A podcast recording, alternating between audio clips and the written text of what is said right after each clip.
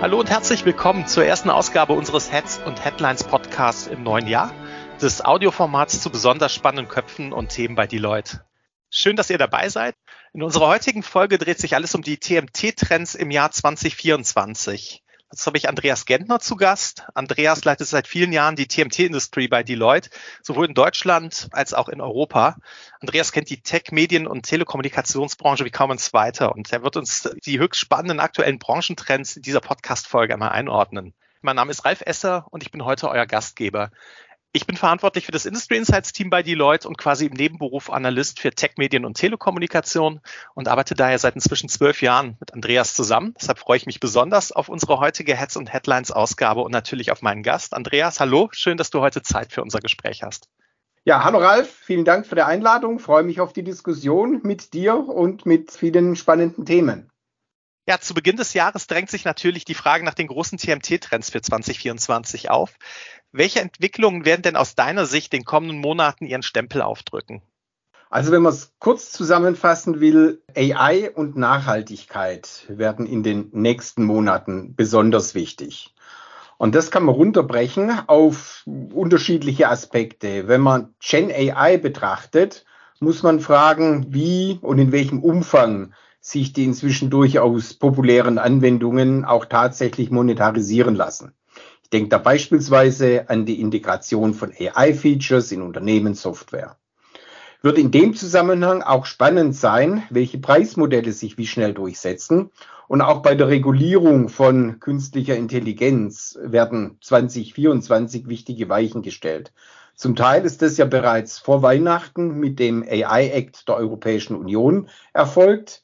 Die intensiven Diskussionen in diesem Kontext haben da schon gezeigt, dass unheimlich viele unterschiedliche Interessen unter einen Hut gebracht werden müssen. Und das wird natürlich wesentlicher Bestandteil der 2024-Diskussion sein. Ja, es wird noch spannend sein, was da passiert. AI ist natürlich ein Riesenthema. Ein anderes Thema, über das wir sprechen sollten, ist das Thema Nachhaltigkeit.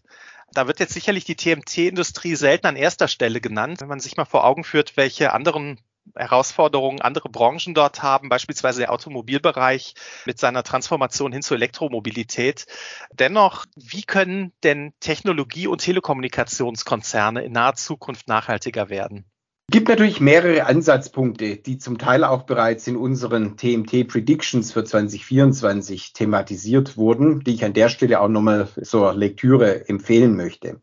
Für die Telekommunikationsunternehmen gilt, dass sie ihre älteren, zum Teil deutlich energieintensivere Netzinfrastrukturen möglichst zügig abschalten. Ich denke da beispielsweise an die 3G-Mobilfunknetze, die inzwischen ja immer seltener genutzt werden und auch durch andere Technologien abgelöst werden. Ich denke, auch mit der Umstellung von Kupfer auf Glasfaserinfrastruktur lässt sich der Energieverbrauch deutlich reduzieren. Schätzungen gehen davon aus, dass bis zu 80 Prozent Energieersparnis dann über diese neuen Infrastrukturen möglich sind. Und das ist natürlich dann aus Anbietersicht auch ein Grund mehr, den Glasfaserausbau zu forcieren, weil Energiekosten sind natürlich auch für Telcos ein wesentliches Element. Und natürlich kann man damit auch eine Botschaft an die Verbraucherinnen und Verbraucher senden in Hinsicht auf energieeffiziente Netze, sodass man also auch mit einem Wechsel in gegebenenfalls verfügbare Glasfaserinfrastrukturen was Gutes für die Umwelt tun kann. Wenn man die Tech-Branche anguckt, so ist für die, glaube ich, insbesondere die gezielte Umstellung der Chipfertigung etwas, was sich positiv auf die Ökobilanz niederschlagen wird.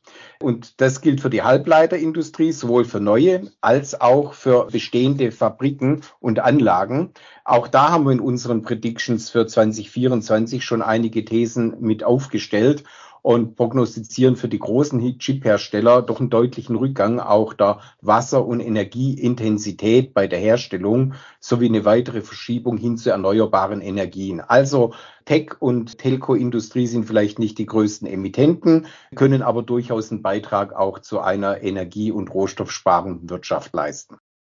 Also schon auch ein gutes Zeichen, dass da auch relativ kurzfristig Maßnahmen möglich sind. Ich würde gerne weitermachen mit unserer kleinen, allseits beliebten Schnellfragerunde. Hier wollen wir in möglichst kurzer Zeit möglichst viel über dich erfahren. Ich würde dir Fragen stellen, die du dann bitte möglichst kurz und knapp beantwortest. Und wir starten? Gerne, ja. Ja, wo bist du geboren? Stuttgart. Was war dein Lieblingsfach in der Schule? Geschichte wollte ich sogar mal studieren, habe mich dann aber für BWL entschieden. Dein erster Job? Als Ferienjob Prospektfalter und Austräger nach dem Studium direkt in die Beratung. Was ziehst du vor, Büro oder Homeoffice? Hm, für Telefon- und Videokonferenzen Homeoffice, ansonsten im Büro eher konzentriertes Arbeiten und natürlich Leute treffen. Hängt also wirklich vom hm. jeweiligen Tagesablauf ab. Ja. Deine Lieblingsmusik? Oh, da muss ich passen, weil ich bin relativ unmusikalisch. Dein letztes Buch? Die Waffen des Lichts von Ken Follett. Ah.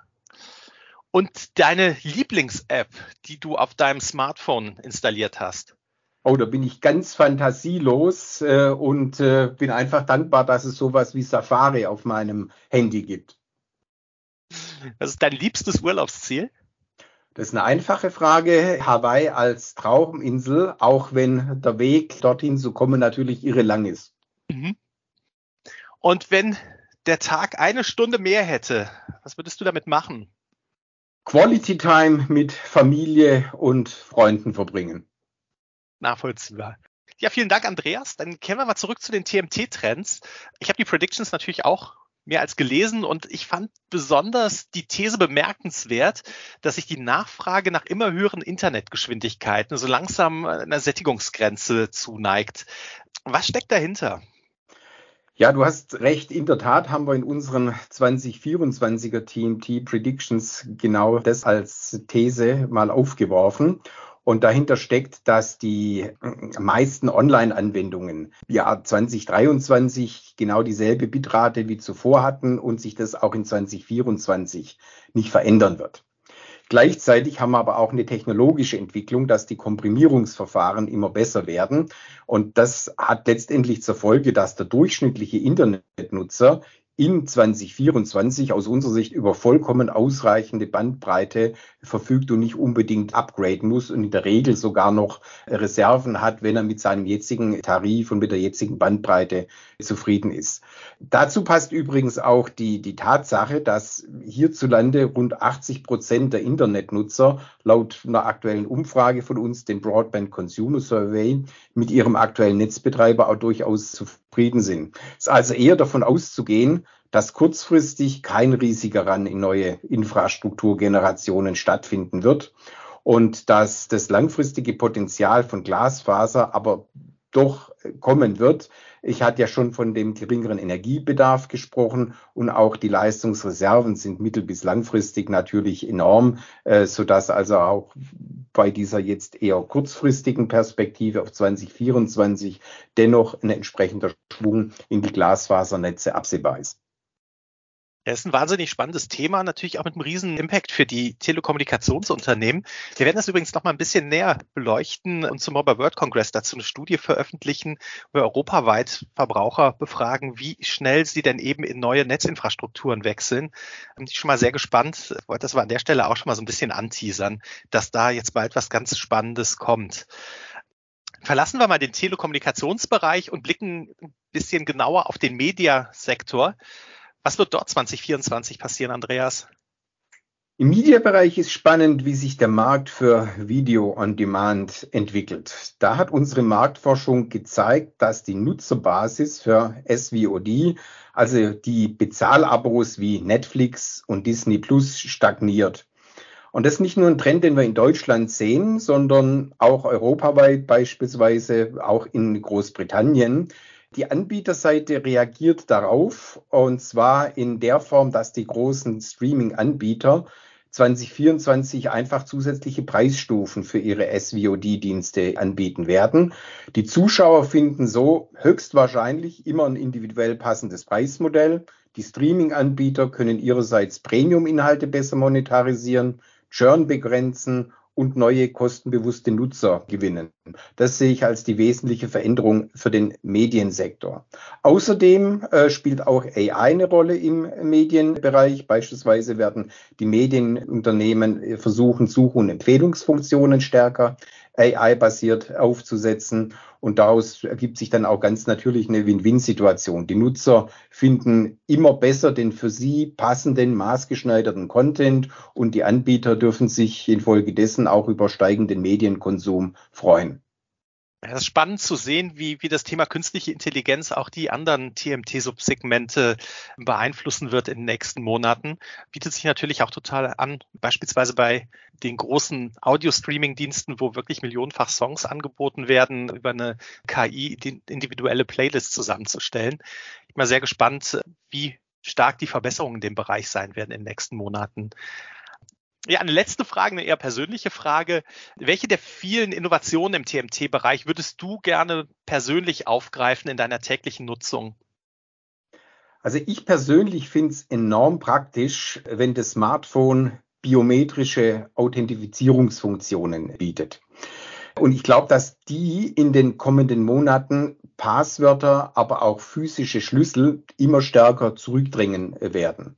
Es erleichtert dann natürlich den Zugang zu Websites oder die Verwendung von digitalen und mobilen Bezahldiensten. Natürlich geht es nicht ohne äh, Risiken, deren bin ich mir bewusst und Wege nutzen und die potenziellen Gefahren dann schon ab. Aber unterm Strich machen Features wie Fingerprint-Sensoren oder Gesichtserkennung das Online-Leben einfacher und auch sicherer. Das kann ich gut nachvollziehen. Die werden ja auch wirklich immer mehr Anwendungen integriert und sparen auch eine Menge Zeit. Das kann man wirklich nicht anders sagen. Ja, Andreas, ganz herzlichen Dank. Das war wirklich höchst spannend. Ich glaube, wir haben eine Menge gelernt über das, was da passieren wird in den nächsten Monaten im, im TMT-Bereich und auch sicherlich darüber hinaus, weil dieses KI-Thema ja kein Thema ist, was sich wirklich auf die TMT-Branche beschränkt, sondern sicherlich alle Lebens- und Arbeitsbereiche erobern wird. War mir eine große Freude und ganz herzlichen Dank, dass du Zeit für uns hattest.